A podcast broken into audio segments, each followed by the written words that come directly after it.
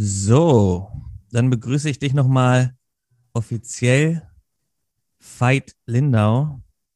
Ich habe immer Veit Lindau gesagt, dann wurde in meiner Mastermind mir beigebracht, ich spricht man Fight aus, wie wurde das englische Wort Kampf, Fight, da, dazu nahegelegt. Ein Tag später kam deine Zusage rein und ich dachte so, sehr interessant. Mhm. Auf jeden Fall begrüße ich dich nochmal offiziell, Veit. Schön, dass du da bist. Danke für die Einladung. Und stell dich vor als vielfacher Buchautor. Jetzt gerade hast du das Buch Genesis rausgebracht. Das wievielte ist es, wenn ich mal fragen darf? Ich glaube, das äh, 22. Oh wow. Okay, also vielfacher Buchautor hier nochmal dick unterstrichen. Unternehmer, mhm.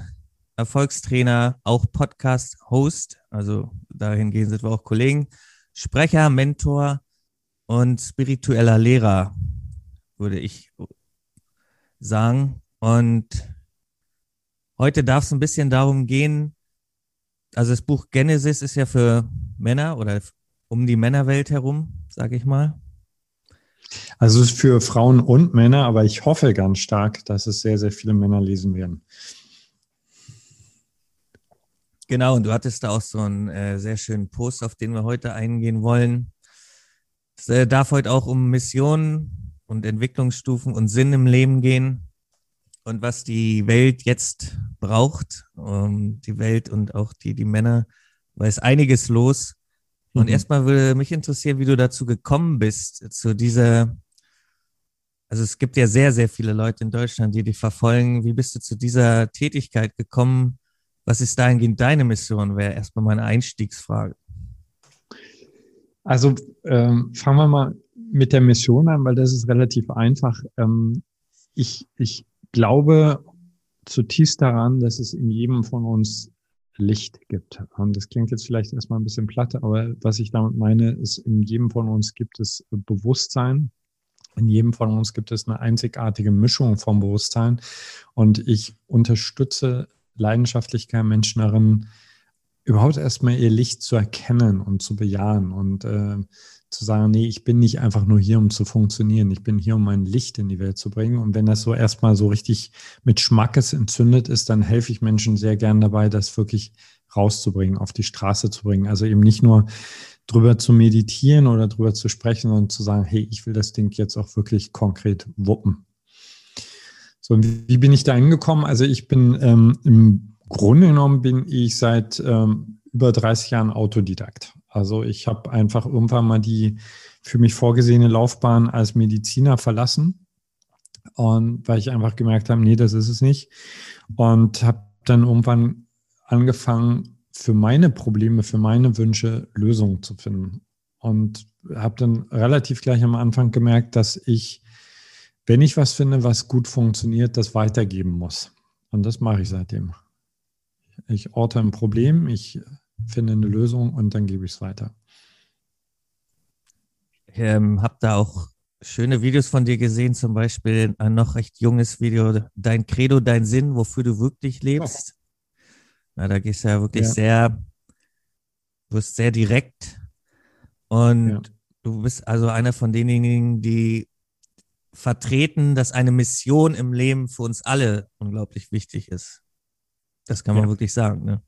Ja, also das, ich würde sagen, das ist das, was uns von Tieren unterscheidet. Ja, also mhm. von ganzen Ritualen und Prägungen her sind wir noch nicht viel weiter, aber wir müssen die Sinnfrage stellen. Und Mission klingt jetzt vielleicht erstmal sehr groß. Das muss nicht unbedingt was äh, Gewaltiges sein, aber etwas, worin du dich einfach zutiefst wiedererkennst und von dem du sagst, okay, wenn ich am Ende meines Lebens zurückschaue, dann möchte ich möglichst viele Momente dieser Mission gewidmet haben und nicht einfach gelebt worden sein. Und heutzutage äh, beobachte, beobachten wir so eine Phänomene, die schon von Friedrich Nietzsche ein bisschen vorausgesagt worden, so Nihilismus, Gottlosigkeit, auch Energielosigkeit und Antriebslosigkeit sind ganz, ganz starke Faktoren, die, die jetzt in diesem Zeitgeist irgendwie zu vorzukommen scheinen. Und oft führt das auch dazu, dass Anfälligkeit da ist für Süchte und Ablenkung, Netflix äh, stundenlang und äh, Alkohol. Da hängt die Mission auch ganz stark dran, nehme ich mal an, dass äh, diese Sinnhaftigkeit bei vielen fehlt und so Nihilismus eintritt, äh, nichts hat mehr Sinn und so weiter und dann ist man halt anfällig für alles Mögliche. Ja, also für mich sind zwei Sachen und für mich ist das wirklich eine Schlacht, die gerade stattfindet. Das mhm. klingt jetzt vielleicht martialisch, aber für mich ist es eine Schlacht um das menschliche Bewusstsein. Okay. Und für mich sind es zwei Sachen. Es ist diese Sinnlosigkeit, ja. Und wenn du so willst, ist das äh, können sagen, es ist ein Schatten, ein, ein, ein Schattengeschenk der, der Aufklärung. Also Aufklärung hat uns ja viele, viele wunderbare Dinge gebracht, aber sie hat uns auch irgendwie so ein, so ein relativ kaltes, materialistisches Zeitalter schon. Schatz, ich bin selbst im Podcast, Sweetie. Wir haben ja gerade äh, in, äh, Interview-Battle, meine Frau hat einen Podcast im anderen Zimmer. Ah, nice. ja, ähm, also diese Sinnlosigkeit, ja, äh, und die bei ganz vielen äh, sehe ich genauso wie du, also zu so einer Form von so, so, so einem versteckten oder sehr offensichtlichen Zynismus eigentlich führt. Was ich aber auch sehe, ist, äh, wir, wir haben so wenig Wissen darüber, wie unser eines Bewusstsein funktioniert, wie Geist funktioniert, wie unser Gehirn tickt und, äh, und werden, wenn wir nicht aufpassen, zum Beispiel durch diese Medien, die du gerade aufgezählt hast, regelrecht geschlachtet. Also, weil die Menschen, die Netflix, Facebook und Co. entwickelt haben, die wissen sehr genau, wie unsere Gehirne ticken und wissen sehr genau, was sie machen müssen, damit dein Gehirn sagt, ich möchte jetzt lieber Netflix gucken und mich nicht mit dem Sinn des Lebens beschäftigen.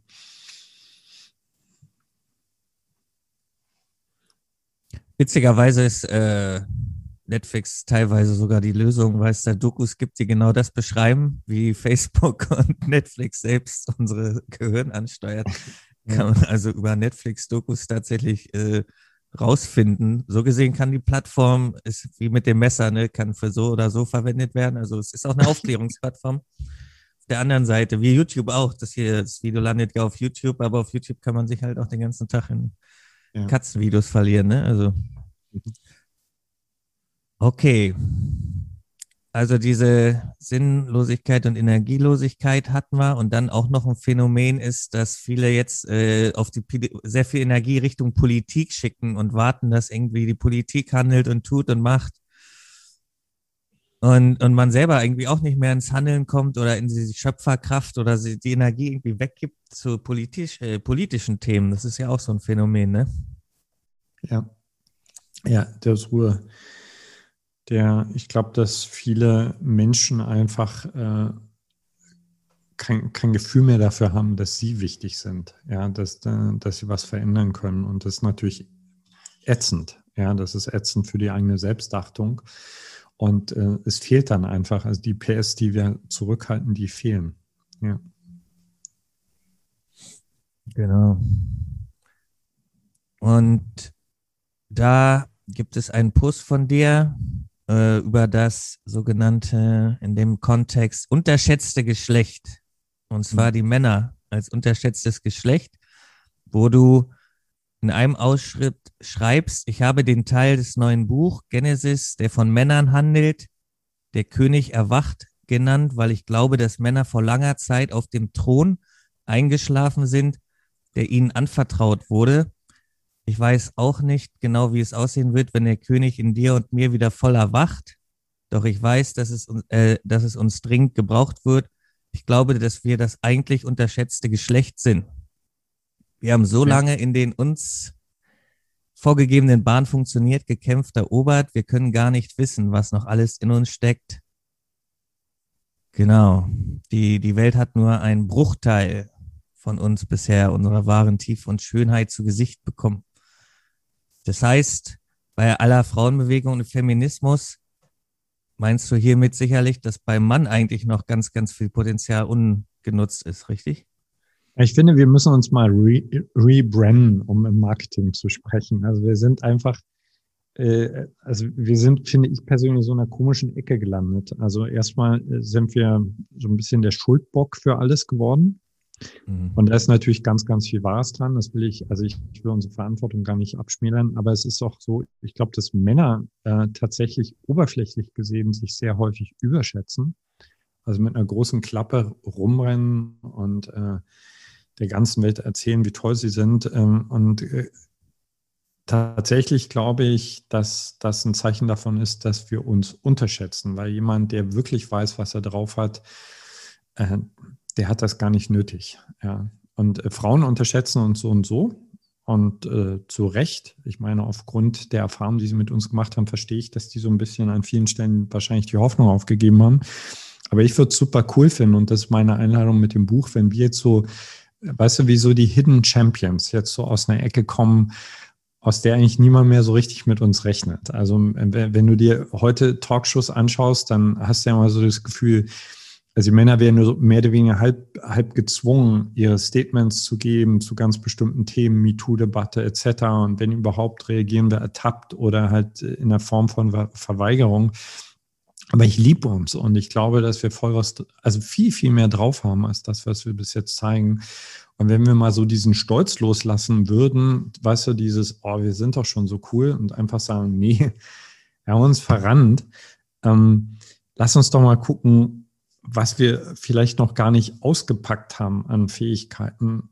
Äh, also meine Vision ist, wir kommen so aus dieser Ecke, so, weißt du, so, alle haben uns eigentlich schon aufgegeben. Ich übertreibe jetzt ein bisschen und dann kommen wir plötzlich aus so einer Ecke raus und überraschen. Wir überraschen unsere Kinder, wir überraschen die Frauen und die Welt sagt, ach, es ist doch ganz cool, dass es Männer gibt. Und möglichst Könige statt Jungs und Tyrannen, wie du auch sagst. Also Jungs, die spielen und nicht ja. erwachsen werden, sondern größere Spielzeuge bekommen. Oder Tyrannen, die sich durchsetzen und kontrollieren müssen. Versus Könige. Wie kommen wir da ein Stück weit mehr hin, dass wir nicht so junghaft oder tyrannisch werden oder sind, sondern mhm. wirklich ein bisschen mehr in die Königin, äh, in den König auch mhm. Du hast ja vorhin diesen, äh, diesen Zynismus basierend auf Sinnlosigkeit angesprochen. Also was ich beobachte, mhm. ist, dass, ähm,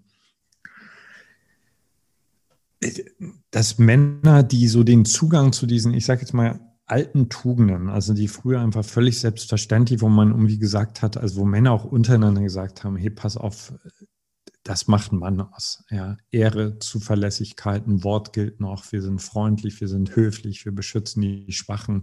Also all das, wo wir, wenn wir mal ganz ehrlich sind, so im Kino so ein bisschen äh, uns die Tränen im, in den Augen wegdrücken, wenn wir solche Szenen sehen. Also ich, bei mir ist zumindest so.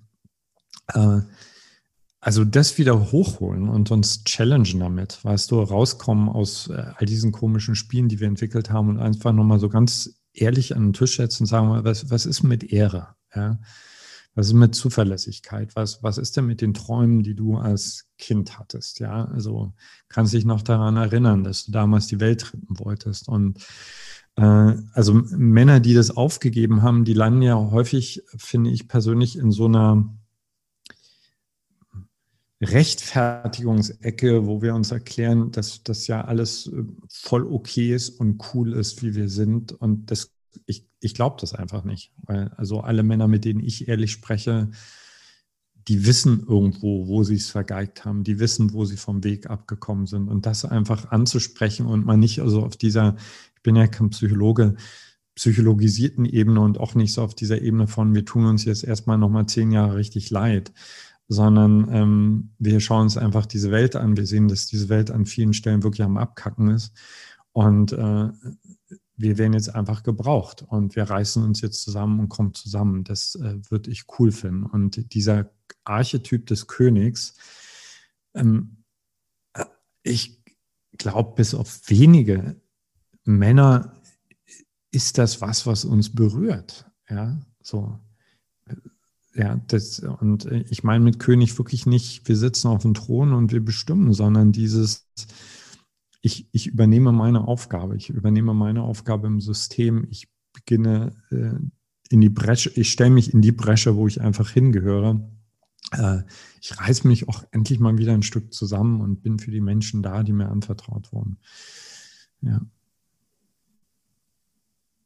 Und dafür ist natürlich wichtig, finde ich, ähm, also ich, äh, ich komme in dem Buch ja äh, hoffentlich zumindest nicht rüber als jemand, der das irgendwie alles schon gefressen hat. Also ich stehe ja genauso in diesem, in diesem Erwachungs- oder Reifungsprozess. Ich finde es halt ganz wichtig, dass wir uns ehrlich mal erstmal anschauen, diese Gap zwischen dem, weißt du, was wir uns erzählen, wo wir gern sein möchten und dem, was wir tatsächlich leben. Und das kann natürlich auch wehtun, aber da fängt es einfach an. So Männer sind aus meiner Sicht äh, richtig, richtig gut darin, sich Sachen schön zu reden. Ja, das ist äh, eine der Gefahren und Fallen in der Tat. Ja. Es, es, es geht doch. Man muss ja, ne? Läuft schon, Buddy. genau. Ja, äh, ja so, so gesehen. Genau. Und da ist auch noch ein ganz wichtiger Punkt, wie ich finde, dass äh, Commitment anscheinend so eine Qualität geworden ist, die nicht mehr sehr geehrt wird, ja. Ähm, zu sagen, okay, ich committe mich jetzt für einen Weg oder für hm. eine Gemeinsamkeit mit jemandem oder für eine Mission. Stattdessen irgendwie so tausend Möglichkeiten und dann lasse ich das noch offen und das noch offen und das noch offen. Und vielleicht sind die Freunde doch noch besser, vielleicht ist da noch eine Partnerin, die besser ist oder ein Partner. Vielleicht ist der Wohnort noch besser und die Mission und jetzt ist gerade noch ein Trading-Projekt und hier. Und dann, dann fehlt so scheinbar auch heutzutage an Commitment in einigen Bereichen. Äh, wenn ich mich richtig erinnere, das war für dich nochmal ganz wichtig in deinem Leben, dass du gewisse Sachen gesagt hast, das committe ich jetzt und dadurch lasse ich alle anderen Möglichkeiten liegen, aber ich weiß, wofür ich gehe. Das war für dich auch ein wichtiger Punkt, ne? Ist ist immer wieder. Ich meine, das, äh, äh, das ist ja so für mich persönlich ein, äh, ein herausragendes Merkmal unserer Zeit, dass du an, quasi in jeder Weggabelung vor mindestens 20 verschiedenen Optionen stehst und alle wirken irgendwie faszinierend und dann sind wir alle noch elektrisiert von der Vorstellung, unser Ding zu machen und selbst zu verwirklichen und verstehen das, glaube ich, häufig falsch als ich mache mal das, was mir Spaß macht.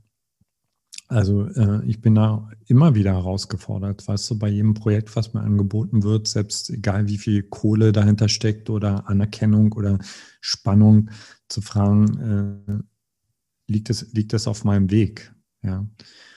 Aber so, so der Knoten ist bei mir so vielleicht so vor 15 Jahren geplatzt, als ich so gemerkt habe, ich, ich pimpere so rum, weißt du? Ja. Ich, ich pimpere rum und, äh, und habe mich damals einfach hingesetzt und mich gefragt, okay, also wenn ich so weitermache, was für Mann werde ich denn sein in 20 Jahren oder in 30 Jahren? Und das hat mir nicht gefallen, was ich da gesehen habe. Also ich habe dann einfach einen kleinen Jungen gesehen mit einem großen Bauch, Bauchkasten, Bauchladen und äh, äh, äh, der unglaublich viel ausprobiert hat aber der letzten Endes nie wirklich in die Tiefe gekommen ist und sich dadurch auch nie wirklich kennengelernt hat. Ja. Also Jetzt so dieser, dieser Weg, den ich ähm, versuche zu gehen und den ich auch lehre, der hat ähm, bedeutet, das ist so ein Paradox, weißt du, äh, Freiheit darin zu finden, dass du deine Freiheit aufgibst. Also, weißt du, wenn du zum Beispiel sagst, okay, also ich wähle jetzt ein Thema aus. Ich wähle ein Übungsinstrument aus. Ich wähle eine Beziehung aus und ich gehe hier in die Tiefe. Dann ist das, fühlt sich ja das erstmal an wie eine Freiheitsbeschneidung. Aber für mich ist persönlich der ultimative Akt von Freiheit, weil ich dann wirklich die Möglichkeit habe, all diese zersplitterten Kräfte an dieser Stelle wirklich in die Tiefe zu bohren. Und dann kommst du einfach viel, viel, viel weiter. Äh, also Thema Meisterschaft äh, als, als wenn du rumpimperst. Pong. ja. Ja, es hat natürlich auch die Chance, dann in die Tiefe zu gehen und dass das Gehirn nicht mehr all over the place ist bei allen möglichen Optionen dieser Welt. Das ist ja auch Energie freisetzen, wenn gewisse Dinge feststehen. Ne? Ja. Und eine Routine, die ich bei dir mal rausgehört habe, du hast gerade gesagt, äh, du hast dir vorgestellt, wer du in 20 Jahren bist vor 15 Jahren. Ich nehme mal an, du bist ganz zufrieden mit deinem Weg, äh, die du die 15 Jahre gemacht hast. Ein, Ja, eins, eins, was du da machst, was mich sehr beeindruckt hat, hast du bei einem Summit gesagt, ist, du gehst sehr stark immer wieder in das Herzensziel. Ich habe mhm. diese Übung mitgemacht und so gemerkt, wow, da ist ja wirklich Power, in dieses Herzensziel zu gehen. Und das äh, machst du auch jeden Morgen, wenn ich das richtig verstanden habe. Dass du dir vorstellst, wie willst du wirklich leben? Was ist wirklich dein Herzensziel? Na, es sind so drei Sachen, äh, die ich versuche so in einer Linie zu halten. Also ganz am Ende ist für mich, und das ist eigentlich die wichtigste Frage, wie will ich sterben? Also das klingt jetzt vielleicht erstmal morbide, aber für mich ist das gesamte Leben auch eine Vorbereitung auf den Tod. Und wenn ich mich mit Menschen unterhalte, die äh, Sterbebegleitung leisten, äh, dann ist es einfach immer wieder dasselbe, was sie sagen. Also diejenigen, die ihren Pfad irgendwann verlassen haben, äh, die, die leiden fürchterlich am Ende. Ja. So, also das ist so das, das Ende. Äh, davor kommt eine Vision, also eine, eine, eine Vision quasi für das Gesamtleben, für unser Gesamtleben. Wie will ich arbeiten? Wie will ich leben? Wie will ich meine Liebesbeziehung? Und dann, damit ich aber auch losgehe für die Vision, weil eine Vision bewegt noch nicht zwangsläufig, habe ich halt meist so ein großes Herzensziel. Also ich habe viele, viele kleine Ziele, aber ich habe meist sozusagen eins, was mich jetzt gerade ganz besonders berührt, ganz besonders herausfordert. Und das ist so der, der Hook, den Arsch dann wirklich in Bewegung zu setzen. Und die müssen auf der Linie liegen, weil es bringt nichts, wenn, wenn du ein Herzensziel angehst und dann äh, plötzlich feststellst, das hat zwar viel Spaß gemacht, aber ich bin dabei vom Weg abgekommen. Ja.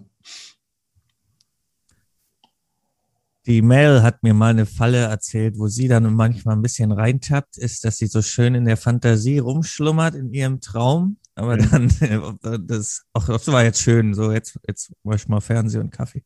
Ja, das, genau. dass das gar nicht zur Motivation bei ihr führt, sondern zu, ach ja, das waren jetzt gute Gefühle ja. in der Fantasie. Genau.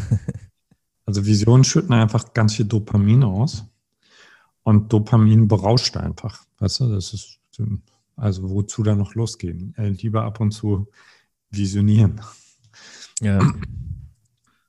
Also, also auf die Falle sollte man schon aufpassen, denke ich mir, dass man da nicht zu sehr in Tagesträumen bleibt, sondern dann so äh, Umsetzung. In Umsetzung bist du ja sehr stark, meines, meiner Einschätzung nach. Was für dich so Schlüssel zum Umsetzen, wenn es sowas gibt für dich, dass du nicht in, in Träumen bleibst, sondern der Umsetzer bist, der du für viele bist, als Vorbild auch? Also es gibt verschiedene, äh, verschiedene Schlüssel. Also erstmal ist es wirklich hilfreich zu verstehen, was im Gehirn passiert. Ja, also du brauchst, also Dopamin allein reicht einfach nur nicht aus. Deswegen sind viele Menschen heutzutage übrigens äh, stark abhängig zum Beispiel von sozialen Medien, weil die schütten einfach, die, kicken einfach unser Dopamin. Ja. Du brauchst also noch andere Drogen, du brauchst zum Beispiel Noradrenalin und das kriegst du zustande, wenn du das was du willst, also was deine Passions sind, verbindest mit, sind wir wieder beim Sinn. Ja, also äh, am Morgen, wenn du, wenn du einfach weißt, fuck, äh, ich bin wichtig für andere Menschen. Ja, und das kann erstmal ein kleiner Kreis sein. Also bei mir war es am Anfang, ey, wenn ich so weitermache, wird meine Tochter später mal, wenn sie auf ihren Vater angesprochen wird, äh, verschämt immer gleich das Thema wechseln angefangen damit und dann wächst es und wächst es. Und wenn du dann einfach weißt, okay, da draußen sind es jetzt mittlerweile, keine Ahnung, aber da sind einfach ein paar tausend Menschen, äh, für die du eine Art von Vorbild geworden bist, dann ist das einfach was, was äh, zumindest mich extrem motiviert. Und was richtig gut ist, ist, also ich nenne das äh, die Methode, den Arsch aus dem Fenster raushängen. Also wenn du quasi wenn du eine richtig geile Idee hast, du hast sie gecheckt und du sagst, okay, das liegt wirklich auf meiner Leyline, auf meiner Kraftlinie, äh, also nagel dich einfach fest. Und die beste Art, dich festzunageln, ist einfach Haus an die Öffentlichkeit, weil da gibt es eine Menge Menschen, die darauf warten, dass du versagst, dass du es nicht machst. Äh, erzählst deiner Schwiegermutter, erzählst all den Leuten, die dich einfach challengen werden. Und äh, also ich glaube, dass jeder von uns seine Mechanismen hat, wie du dich festnageln kannst. Und ich glaube auch, dass du das gerade bei großen Zielen auch wirklich manchmal brauchst, weil die sind natürlich auch immer mit Hürden und Herausforderungen verbunden. Also quasi einfach dich selbst gut kennen und dann dafür sorgen, dass du nicht mehr zurück kannst. Und bei mir sind das zum Beispiel ganz simpel, Termine festlegen. Also weißt du, wenn, wenn ich ein Buch schreiben will, ist der einfachste Weg, sicherzustellen, dass ich schreibe, ist einfach einen Vertrag mit Verlag machen und sobald der unterschrieben ist, muss ich. Voll. Ich glaube, es ist wichtig, ähm, so, weißt du, ähm, rauszukommen aus diesem allgemeinen, ich nenne es ganz liebevoll, Psychogeschwurbel, aus dem, hey, ja, folg deinem Herzen und so, sondern einfach wirklich, also ich glaube, dass jeder von uns ein Instrument ist, ein Instrument des Lebens und genau hinzuschauen, okay, wie kann ich dieses Instrument am besten ins Klingen bringen und wie kann ich dieses Instrument am besten motivieren? Also äh, was, was, äh, also was was zündet bei mir so sehr? Also was greift mich auch äh, so auf eine positive Art und Weise so an, dass ja, fuck, also jetzt muss ich das einfach machen. Also das ist bei jedem von uns verschieden. Und zum Beispiel jemand, wenn ich Klienten habe, die ihren Hintern nicht bewegen, dann suche ich immer erstmal nach diesem Hook. Also ich suche, okay, was ist, was ist das, was dich in Bewegung bringt? Und bei manchen ist es Schmerz und bei manchen ist es zum Beispiel einfach, hey, keine Ahnung, die Vorstellung, irgendwann mal eine Million Euro auf dem Konto zu haben. Alles, was dich bewegt, ist legitim.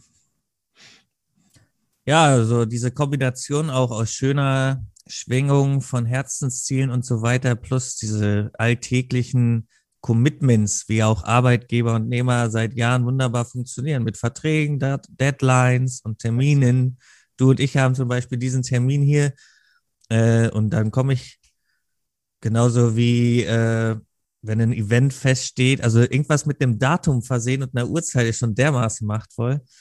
Und wie du, wie du sagst, auch äh, das in die Öffentlichkeit zu geben, Commitment äh, veröffentlichen. Da gibt es Statistiken von 70, 90 Prozent Erfolgswahrscheinlichkeitserhöhung. Also das muss ich hier nochmal unterstreichen, weil das ein ganz wichtiger Punkt ist, diese Mischung zu finden aus schönen Gefühlen, das Herzensziel mit wirklichen Terminen machen, wirklichen Deadlines setzen und genau, wann ist ein Buch fertig, wenn es sein, fertig sein muss. ja. Also das äh, unterschreibe ich hier nochmal. Die Beziehung zum Tod hatten wir jetzt schon äh, angedeutet. Ich sehe das manchmal so, dass wir eine Zeitlinie haben, die uns vom Grab entfernt. Ja, ich bin da auch recht offen mit dem Tod. Ich habe eine gewisse mhm. Zeitlinie, die mich vom Grab entfernt, äh, wo ich was machen kann.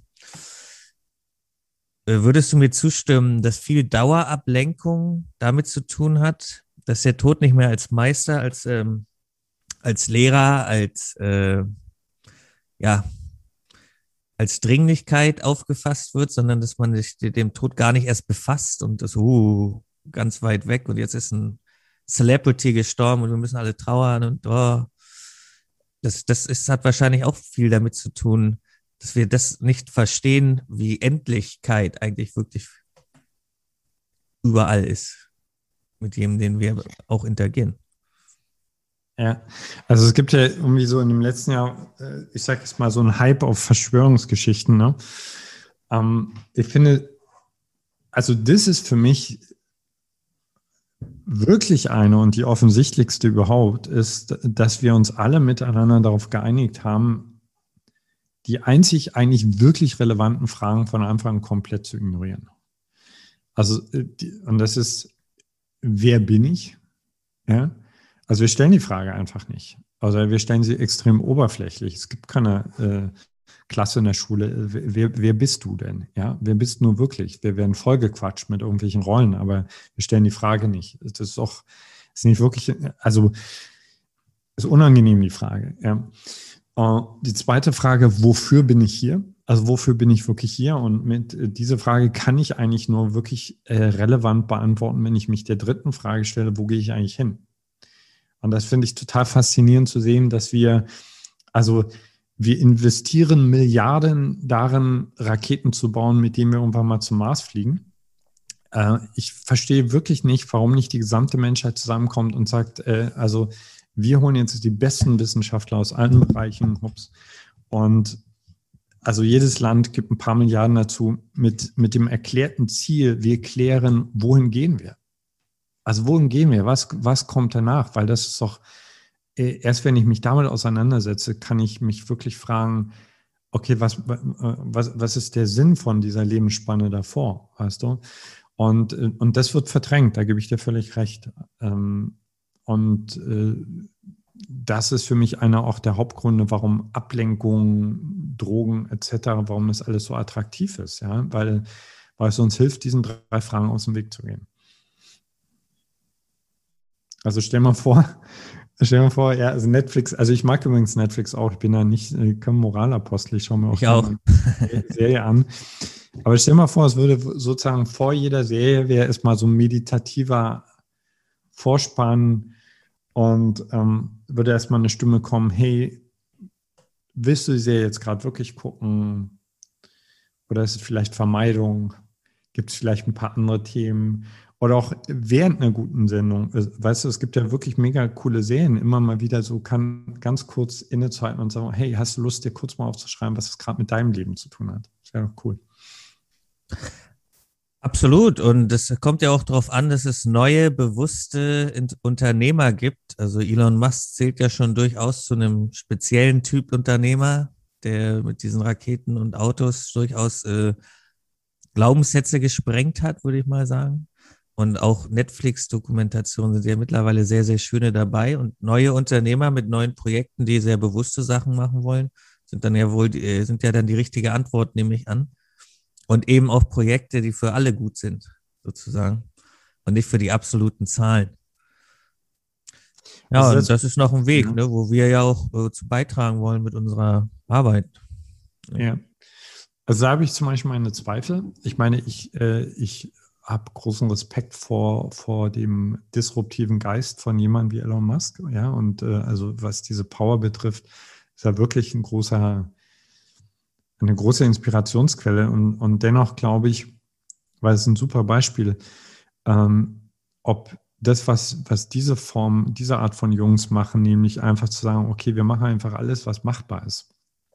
Äh, ähm, also da fehlt mir der Sinn, weißt du? Mir fehlt da der Sinn. Äh, mir fehlt auch die Frage, ist alles, was machbar ist, wirklich, äh, nährt es die Seele?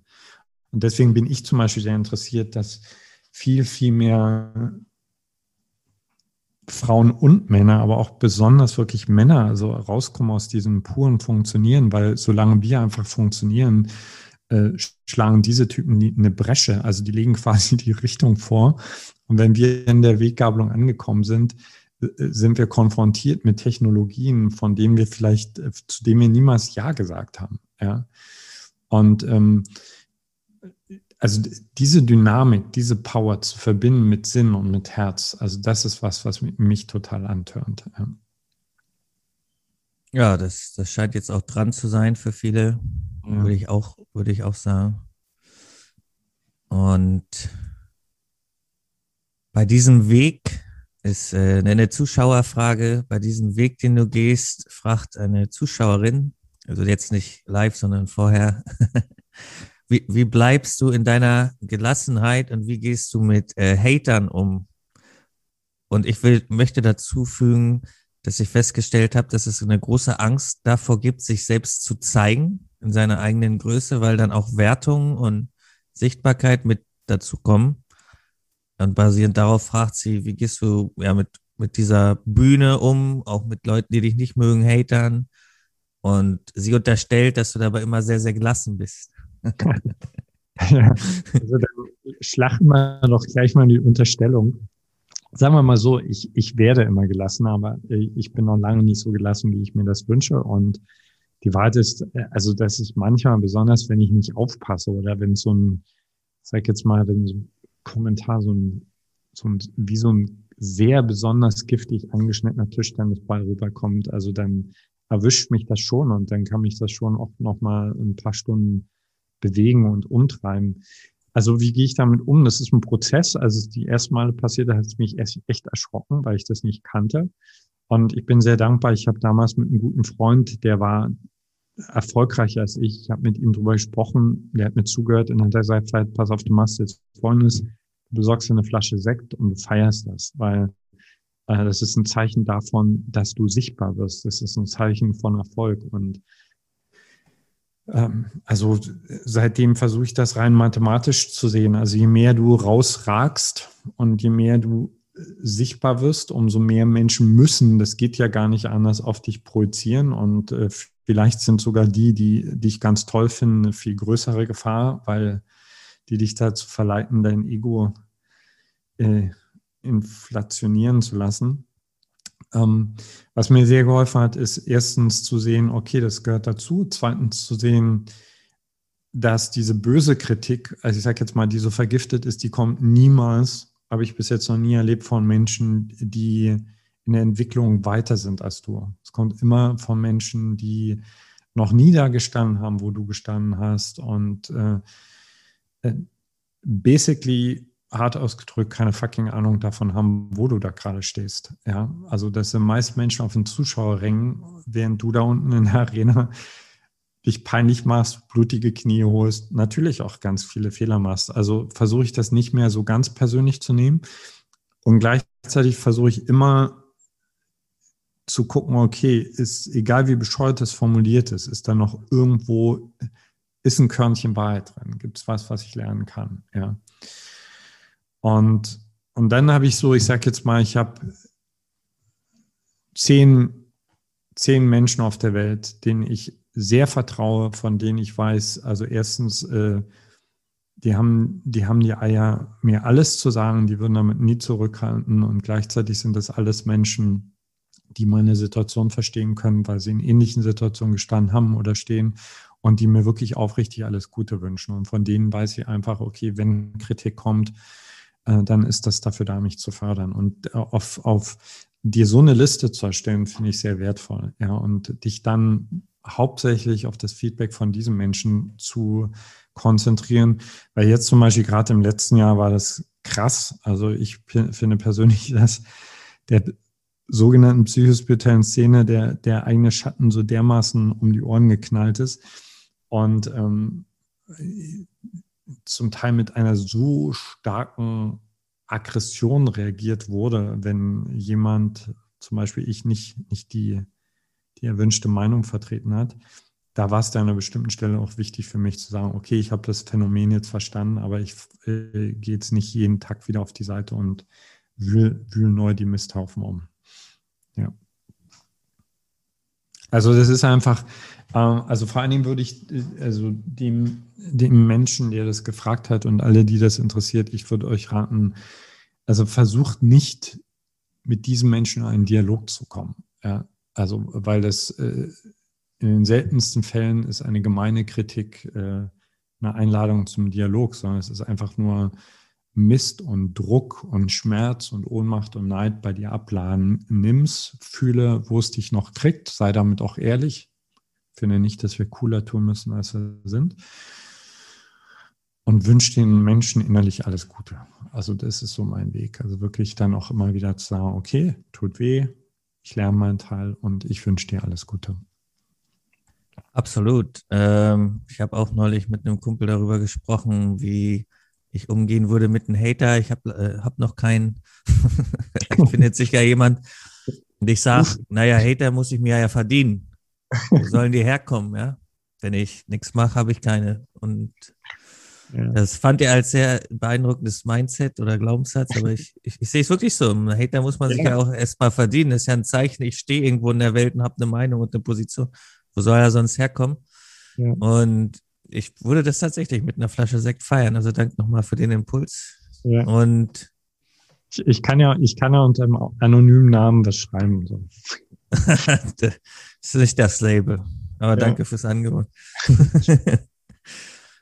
ja, also auf die Hater, Prost. Und ja. äh, die Schattenseite der spirituellen Welt ist äh, in meinen Kreisen auch immer wieder beeindruckend, was es da doch noch gibt. So. Ähm, ja, eins hatten wir schon genannt, und zwar so in schönen Gefühlen bleiben, aber in der Welt gar nicht umsetzen, sondern manifestieren wollen und gar nicht handeln, äh, nicht, nicht anpacken, sondern sich darauf verlassen, dass die Dinge so kommen, wie sie kommen. Äh, was ich noch gemerkt habe, ist, äh, dass mit Geld eine ganz, ganz große Schwierigkeit in der Szene der Spirituellen gibt. Auch wenn da oft über Manifestation und Selbstwert geredet wird, du bist ja auch ein Mann des Klartexts, sind die meisten absolut pleite. Ja. Auch so ein Phänomen, ne? Was du sicherlich naja, auch kennst in der in es ist, äh, es ist äh, ja, es ist Phänomen und es ist total logisch. So. Also in dem Augenblick, wenn du, wenn du, also ich habe ja so eine Phase selbst gehabt, ja, also wo ich dachte, ich gehöre zur spirituellen Elite und äh, ein, ein Zeichen, ein Beweis dafür ist mein leeres Konto. Äh, und wenn du bereit bist, das zu facen und deine Hausaufgaben zu machen, dann ist es eigentlich to total logisch, ja, ja, warum das so ist. Und äh, ich, ich äh, kann immer nur sagen, Geld stinkt nicht. Das, was du dazu denkst, stinkt vielleicht. Ähm, mhm. Und äh, es ist ein unglaublich spannender, toller Lehrmeister, Zen-Meister, möchte ich fast sagen, weil, weil es so konkret ist. Weißt du, du kannst dich, also was das betrifft, einfach nicht bescheißen. Das sind einfach Zahlen, da kannst du dir nichts schönreden. Und wenn du den Spuren der Zahlen folgst, kommst du auf ganz, ganz viele schöne, spannende Lehrthemen für dich. Ja, also das ist quasi faktisch zu sehen, wie viel Wert wir auch in die Welt geben anhand des, des Kontos, wie du sagst. Ne? Ja. Ja, also das sind, sind verschiedene Sachen, ne? weil ich kenne auch wirklich Leute, die sehr viel Wert in die Welt geben, aber die sich zum Beispiel nie darüber Gedanken gemacht haben, wie zeige ich denn der, der, der Welt meinen Wert? Es ist leider, leider nicht so, dass äh, automatisch, wenn du was Gutes machst, äh, das honoriert wird. Also es gibt auch eine Menge, also nehmen wir mal so ein ganz offensichtliches Beispiel, Coca-Cola ist definitiv, auch wenn ich sie gern manchmal trinke, äh, eine Geißel der Menschheit. Ja, also alle, die mit Coca-Cola Geld verdienen, falls es Karma gibt, ich möchte nicht in den Schuhen stecken, ja. Aber es ist ein gutes Beispiel für ein Produkt, was offenkundig wirklich einfach nur schädlich ist und unglaublich viel Geld macht. Und auf der anderen Seite kenne ich wirklich ganz, ganz viele tolle Menschen, die eine tolle Arbeit machen und die nicht genug Geld verdienen. Und das hat viel damit zu tun, ob du diesen, diesen letzten Schritt, also der Entblößung und äh, auch des Transfers, weißt du, des äh, ich zeige mich und ich will, dass ich gesehen werde und ich gehe direkt auf die Menschen zu, denen ich helfen kann und ich stelle mich denen so in, in Fronten, dass die mich sehen müssen, ob du den gehst oder nicht. Deswegen stehe ich ja, ich stehe volle Kanne auf Marketing. Das ist auch so ein super Lehrmeister-Thema. Und wie, wie war das bei dir, dieser Switch von ich äh, bin geistig so erhaben, ich brauche kein Geld zu jetzt äh, Geld zu mir bitte? Ja, es war eine Mischung aus, also irgendwann, ich sag jetzt mal, ist mir der Neid einfach aus allen Ohren rausgekommen. Das heißt, ich konnte mir das nicht mehr äh, schönreden. Und äh, so, also so wirklich der, es gab so einen absoluten Aha-Effekt und das war es meine Tochter, also für die ich wirklich, also, also es war mir so wichtig, ein guter Vater zu sein, ne? Und ist mir auch wichtig, dass die irgendwann mal mich gefragt hat, sag mal, können wir, können wir noch, können wir in der Wohnung bleiben, können wir die Miete bezahlen? Und da habe ich mitgekriegt, dass sie also ganz offensichtlich ganz häufig unsere Gespräche mitgehört hat. Also wenn wir so am Ende des Monats zwischen unseren verschiedenen völlig ausgeschöpften Dispo-Kritiken hin, hin, und her jongliert haben. Und das war so der Punkt, wo ich sagte, und jetzt reicht's, jetzt reicht's. Also weil ich wusste immer, ich bin fleißig. Ich habe auch gesehen, hey, das funktioniert, das ist eine gute Arbeit ich mache jetzt meine Hausaufgaben. So, und dann bin ich losgegangen und äh, habe gemerkt, äh, dass, äh, dass es nicht das Geld oder das Wirtschaftssystem das Problem war, sondern also ich. Ja. Und dann ist cool. Also man kann auch unglaublich viel lernen und äh, auch finde ich persönlich, wenn man es richtig angeht, relativ schnell Fortschritte machen. Eins wollte ich noch äh, erwähnen, weil du gesagt hast, du hast einen Kreis von Leuten, von Menschen, die, auf die du zurückgreifen kannst. Ich habe das auch mit einer Mastermind-Gruppe. Du hast da von Magic Teams mal erzählt. Daraus hat sich auch eine WhatsApp-Gruppe ergeben, auf, basierend auf dieses Magic-Team, aber die ist noch nicht aktiv. Da kommt die Frage her, was ist ein Magic-Team und wie, wie läuft es am besten? Also für mich besteht ein Magic Team aus, ich würde sagen, Minimum drei Menschen, Maximum acht Menschen, weil äh, also es gibt viele Untersuchungen, die zeigen, also bei acht Menschen können, können wir wirklich noch sehr verbunden bleiben mit der Geschichte, dem Problem, den Wünschen von jedem. Je mehr das wird, umso mehr, umso größer wird die Wahrscheinlichkeit, dass du ein, dass dir einer sozusagen vom Radar rutscht. Und das Allerwichtigste ist am Anfang, weil begeistert sind die meisten Menschen von der Idee, okay, wir kommen zusammen, cool, sehr, sehr klar auszumachen, worum es gehen soll. Also für mich ist ein Magic-Team hm, kein, kein Quatsch-Team und auch kein, wir reden hier fünf Stunden lang darüber, wie wir uns fühlen und warum wir es wieder nicht geschafft haben.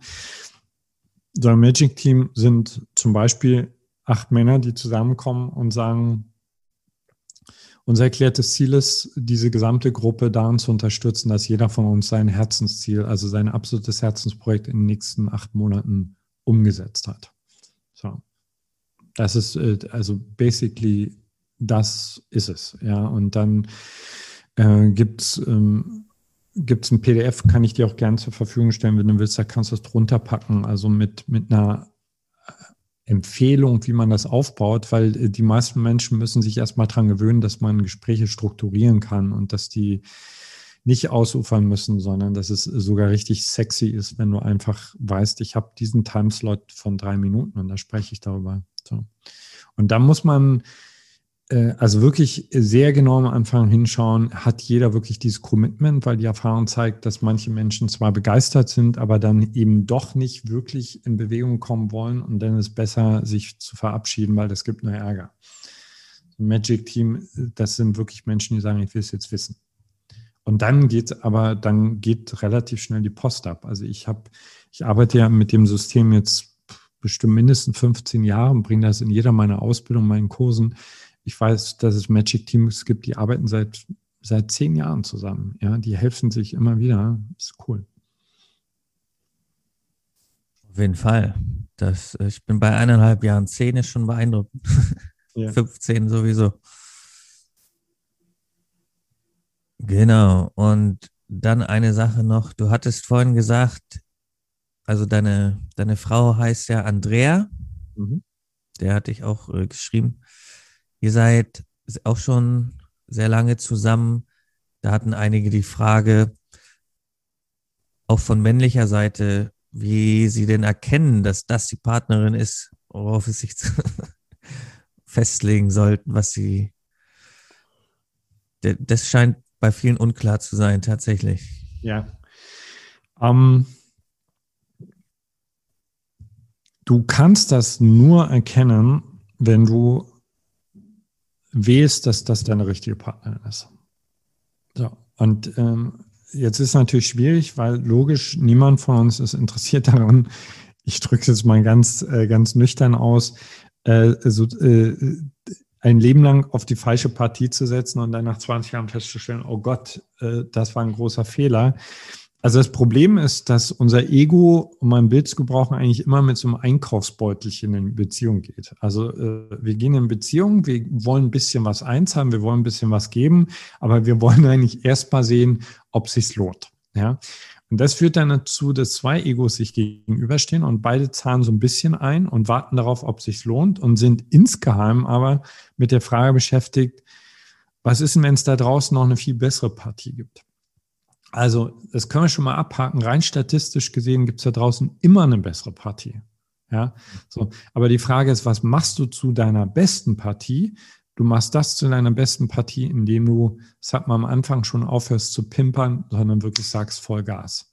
Und was hilft, ist am Anfang nicht dieses kühne Versprechen, was niemand von uns halten kann oder nicht eingehen kann bis zum Lebensende. Ich habe keine Ahnung, was aus dir rauskommt, was du für eine Jukebox bist, äh, sondern äh, zum Beispiel zu sagen, okay, wir beginnen mit einem Monat. Ein Monat radikale Ehrlichkeit, wir zeigen uns, bom, bom, bom, bom. Wenn wir nach dem Monat sagen, ey, das war eine geile Zeit, es hat sich voll gelohnt, ein Jahr. So in dem Jahr steht die Frage nicht im Raum, sondern in dem Jahr gebe ich alles, was ich bin, in diese Beziehung rein. Und dann kommt, kommt ihr am Ende dieses Jahres zusammen. Also wir lösen wirklich, wir sind jetzt 28 Jahre zusammen, wir lösen an unserem Hochzeitstag jedes Jahr unsere Beziehung auf, äh, gehen für einen Tag auseinander lassen das ganze Revue passieren und kommen dann zusammen und sagen, okay, wollen wir wieder oder wollen wir nicht? Und dann sagen wir auch ganz klar, pass auf, Baby, ich habe voll Bock auf das kommende Jahr. Also bis jetzt ist es immer besser geworden, Gott sei Dank. Aber wir sagen auch ganz klar, das und das brauche ich von dir in diesem Jahr, damit ich volle Kanne Ja sagen kann. Also das darf auch verhandelt werden. Ne? So, und das ist die schnellste Art. Also das, das Hauptproblem, was ich sehe, ist, dass Menschen sich nicht mehr wirklich einlassen. Und äh, wenn du dich nicht wirklich einlässt, kann sich der andere gar nicht einlassen. Das heißt, das ist so eine Pattsituation. Ja? Und dann wirst du nie erfahren, ob der andere wirklich, äh, vielleicht ist das ein absolutes, ein ungeschliffener Rohdiamant, der auf seine Entdeckung gewartet hat. Aber weil du die ganze Zeit gezögert hast, konnte er dir das nie zeigen. Ja, da ist ganz besonders interessant, dass erst die Entscheidung kommt, hey, mit dir gehe ich diesen Weg und nicht erst, okay, jetzt habe ich erkannt, dass es wert sein könnte mit der Person, sondern ich entscheide mich zuerst und dann können alle ja. Qualitäten rauskommen. Dass das zuerst kommt, das ist sicherlich hier äh, für viele wichtig. Und dann hast du über die ganzen Jahre hinweg wenn ich das richtig rausgehört habe. Ihr habt da eine große Ehrlichkeit, was ihr voneinander braucht und mit dieser großen Ehrlichkeit funktioniert es dann über lange Zeit. Und wenn sie jetzt gerade ebenfalls in einem Podcast-Interview ist, auch eine, eine Mission, die ähnlich ist, nehme ich an. Ne? Im Endeffekt ist es eine ähnliche Mission. Unsere Ausdrücke sind extrem verschieden und äh, Ziele sind zum Teil extrem verschieden, aber es passt einfach super gut zusammen. Also wir sind ein gutes, ich würde sagen, wir sind ein gutes Wolfspaar, wir jagen gut zusammen. Also das ist übrigens auch wichtig, ne? Also für aus meiner Sicht, wenn, wenn du jemanden findest, also übrigens finde ich, das äh, zählt genauso bei Berufs, Berufsbeziehungen, von dem du sagst, hey, ich, ich, ich habe wirklich Bock rauszufinden, ob wir beide ein richtig großes, geiles Ding wuppen können. Also erstmal wirklich eine Zeitspanne festlegen, in der beide sich voll einlassen und gleichzeitig aber auch eine richtig coole Vision zu finden. Also eben nicht, oh, wir lassen uns mal kommen, sondern nee, wir kommen zusammen, um eine Liebesbeziehung zu kreieren, wie wir sie beide noch nicht live erlebt haben, aber in unseren Träumen. Wow, also wenn wir das hinkriegen, dann hat sich das alles gelohnt. Genau, also nicht nur eigene Ziele setzt, sondern auch innerhalb von gewissen Systemen, Beziehungen, Partnerschaften, Business, ähm, gemeinsame. Und eine Frage wurde mir dazu noch zugespielt, und zwar Narzissmus in Beziehungen. Meine Notiz dazu, ich habe gemerkt, dass ganz, ganz viele Frauen sagen, ihre früheren Männer waren Narzissten. So oft gefallen das Wort, dass ich echt mal gucken musste, was Narzisst ganz genau ist. Aber es ist sehr häufig vorgefallen, dass Frauen sagen, der war der Narzisst und der hätte erkennen sollen, dass er das Problem ist. Und ich habe dann immer das Gefühl, da stimmt was nicht mit dieser Aussage. Aber ja. Irgendwer meinte, dass du dich da mit auskennst und daher mal die Frage in dem Raum, wie ist das mit Narzissmus in Beziehungen deiner Meinung nach? Ja, also nochmal, ich bin kein Psychologe oder Psychiater. Ich kenne mich, wenn überhaupt, damit aus, weil ich selbst eine klare, natürlich auch eine narzisstische Tendenz habe. Ähm, wie meines Erachtens, glaube ich, ganz, ganz viele Menschen. Äh, also mein Eindruck ist, und ich will da niemand zu nahe treten, dass es mittlerweile so ein, äh, dass es ein Modewort geworden ist, mit dem jedes unreife Arschloch betitelt wird. Ja, so. Und wir müssen ja wirklich unterscheiden zwischen einem unreifen, auf sich selbst bezogenen Mann, der noch nicht fähig ist, wirklich äh, mitzufühlen, äh, sich richtig mit einzubringen, etc. Der ist nicht zwangsläufig Narzisst, sondern der muss einfach dazulernen, der muss auch gut gefordert werden. Und dann gibt es wirklich pathologischen Narzissmus und da kann man einfach nur sagen, wenn du in die Fänge von so einem Menschen gekommen bist, äh, versuch so schnell wie möglich wieder rauszukommen. Also versuch wirklich rauszukommen, weil das ist also ein echt pathologischer Narzisst zerlegt dich einfach. So, also äh, und da lohnt es sich einfach mal ähm, ein Buch drüber zu lesen oder meinetwegen eine gute Webseite, äh, sich das runter, also die Punkte runterzunehmen und äh, einen Check zu machen. Und falls du wirklich zum Punkt kommst, oh fuck, ich bin hier an so einer Stelle gelandet, dringend Hilfe holen, weil, also ich sage mal so, der der perfide Mechanismus von einem Narzissten ist, dass er dich quasi aus der, aus deiner sozialen Herde rausholt, sodass du nur noch von ihm Biofeedback bekommst. Und, äh, und dann, weil Narzissten wirklich extrem gut auf dem äh, psychischen Klavier des Gegenübers spielen können, also unglaublich gut äh, dich immer mal wieder kurz in die Höhe hebt und dann dich wieder richtig gut aufknallen lässt, sodass er äh, also dein Selbstbewusstsein wirklich zerstören kann, einfach zerstören kann. Das muss man einfach ganz klar sagen. Und da ist es wichtig, sich Hilfe zu holen, weil äh, also ich habe auch so äh, schon Klientinnen und Klientinnen gehabt, die sowas erlebt haben und äh, das war wirklich ganz häufig so, dass sie so quasi an dieser Angel hingen, dass sie gar nicht mehr in der Lage waren, klar zu denken. Ja.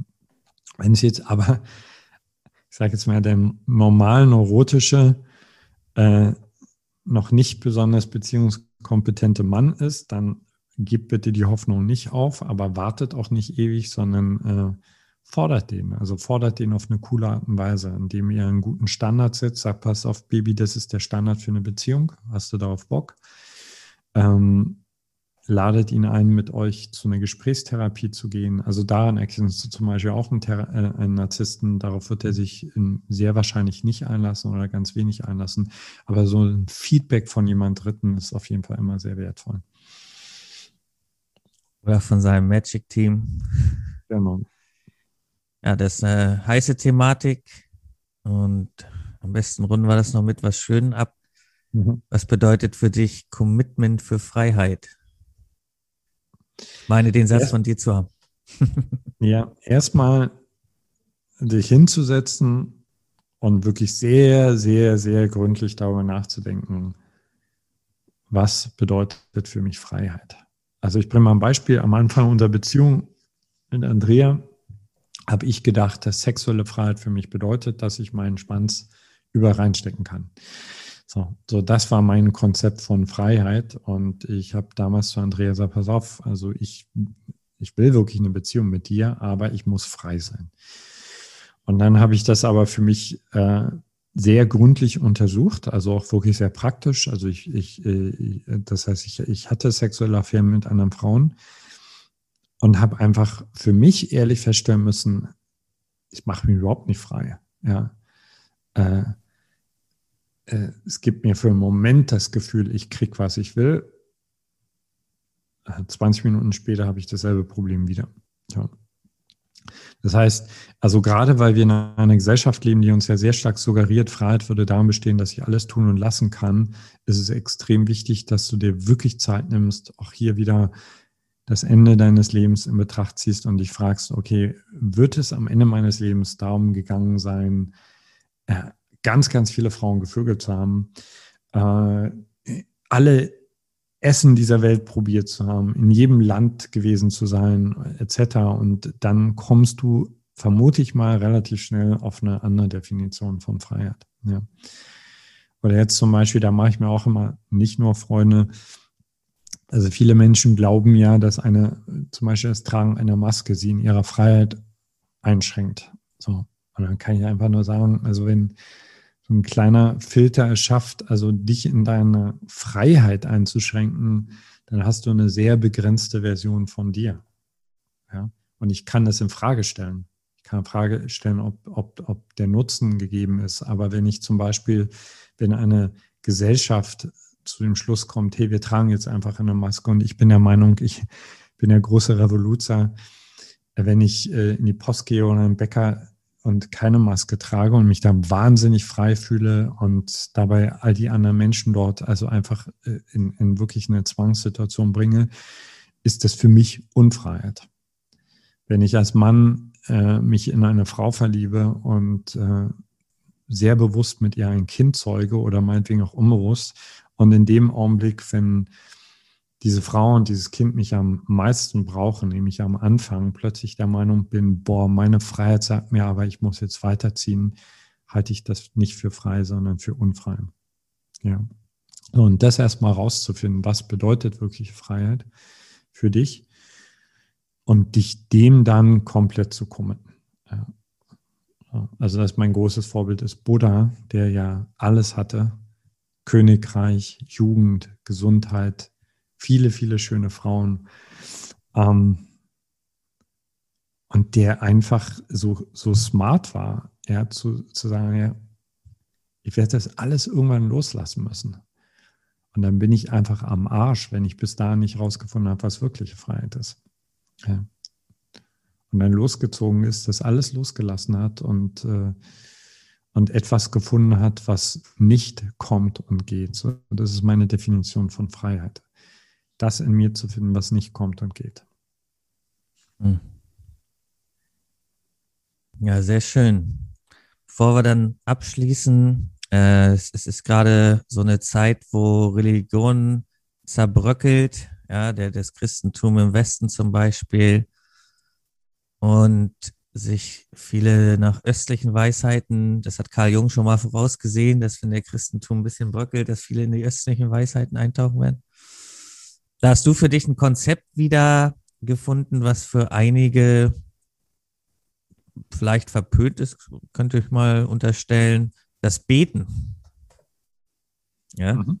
Was bedeutet das für dich, äh, zu, zu beten? Also äh, äh, es gibt Leute, die suggerieren damit ja, ich gebe meine Macht ab zu einer höheren und so weiter.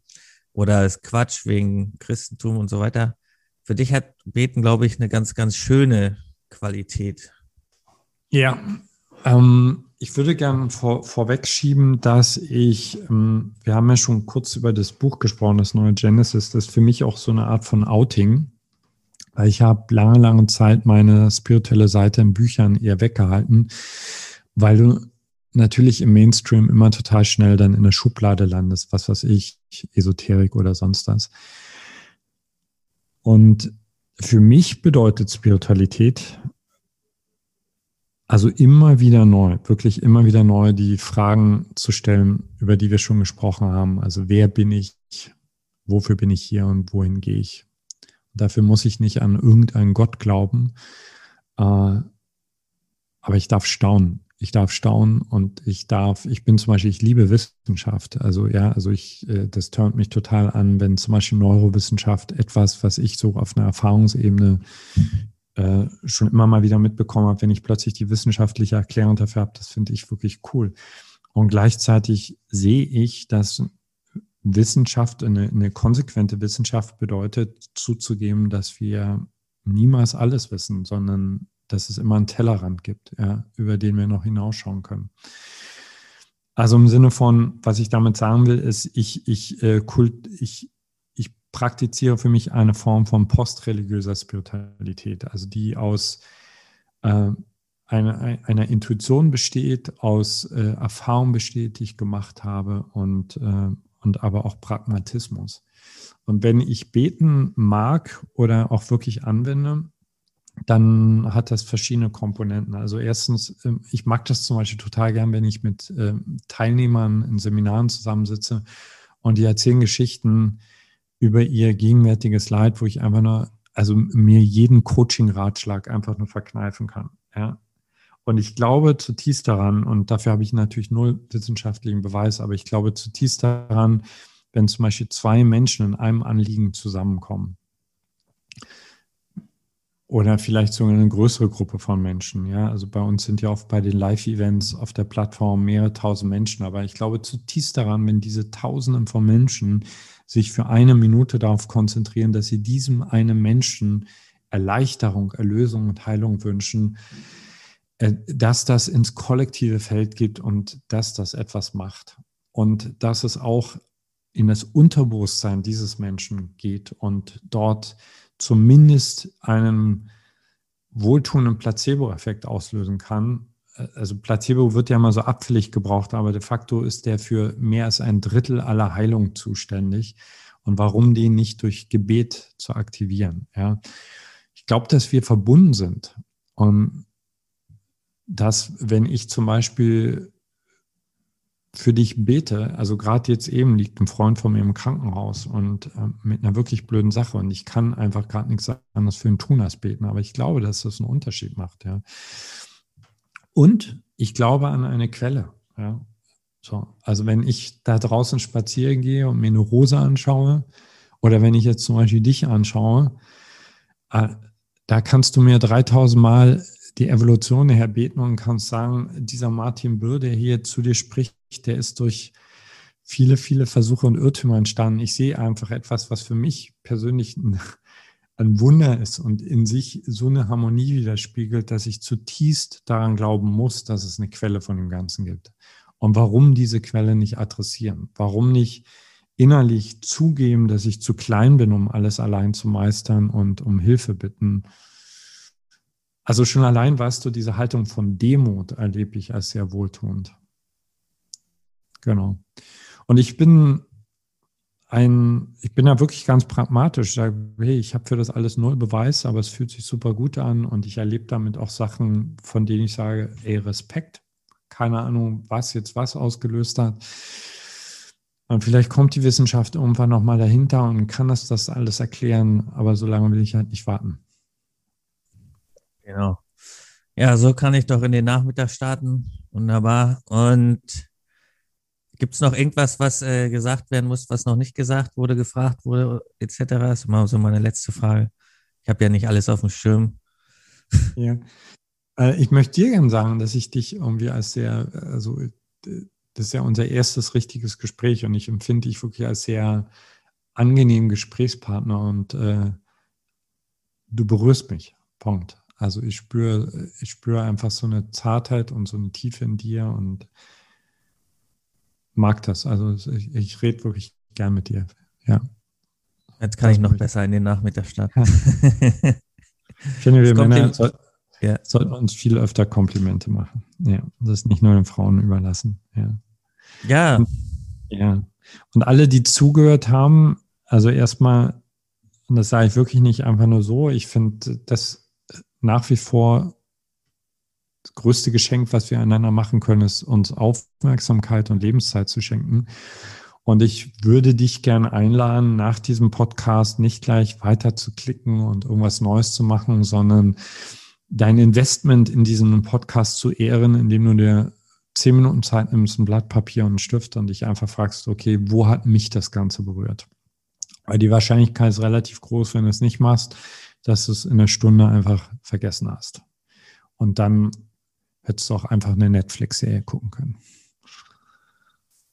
Ja. Okay, das äh, Magic Team PDF kommt noch darunter und eine Verlinkung zu deiner Arbeit. Und damit haben wir unseren Job hier erfüllt für, für heute. Und ich danke dir, gebe dir das Kompliment zurück, als angenehmer Gesprächspartner zur Verfügung gestanden zu haben. Hat sich hat sehr viele gefreut, dass du äh, zugesagt hast. Und das äh, ehre ich und da gebe ich auch das Danke von allen, die das, sich das gewünscht haben, gerne an äh, hier weiter. Also vielen Dank dafür. Mhm. Dankeschön.